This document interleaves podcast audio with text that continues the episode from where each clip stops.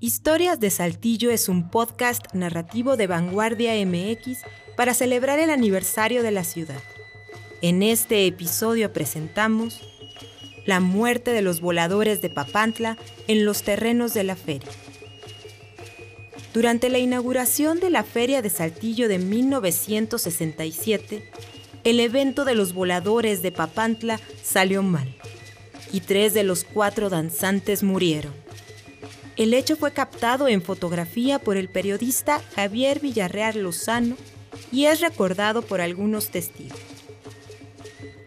Ocurrió el domingo 22 de julio, frente a la muchedumbre que se reunió en los terrenos aledaños a la ciudad deportiva, donde hoy está cimentada la colonia Jardines del Lago, en periférico Luis Echeverría y Boulevard Valdés Sánchez cinco jóvenes morenos subieron al mástil de 31 metros aquel día nublado.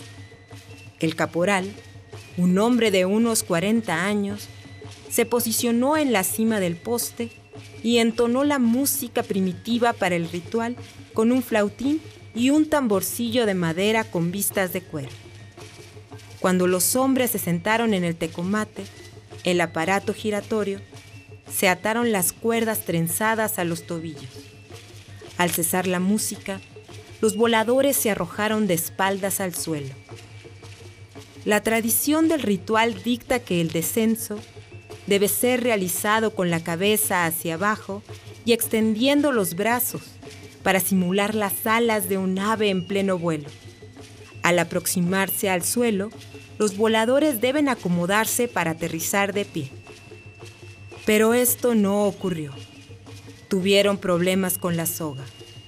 En las imágenes reveladas por Javier Villarreal Lozano, se aprecia que dos caen encorvados mirando hacia el cielo. Los otros dos van de cabeza. Tres de ellos murieron al instante. El cuarto, Huicho, se retorció de dolor hasta desmayarse. Sobrevivió, pero quedó paralítico. La gente gritó y se retiró del lugar. El caporal dijo al día siguiente a los medios de comunicación que la tragedia ocurrió porque el sábado no hicieron bien el ritual de matar una gallina y verter su sangre sobre la base del poste. Además, comentó que el palo en vez de ser de madera era de hierro. La gente, en cambio, culpó a la humedad, porque como saben, cuando se inaugura la feria, siempre llueve. Si quieres escuchar más anécdotas como esta, escucha los demás capítulos de Historias de Saltillo. Esta historia fue investigada por Adriana Armendaris y narrada por Silvia Georgina Estrada. Edición de Ramiro Cárdenas, imagen de Javier Villarreal Lozano.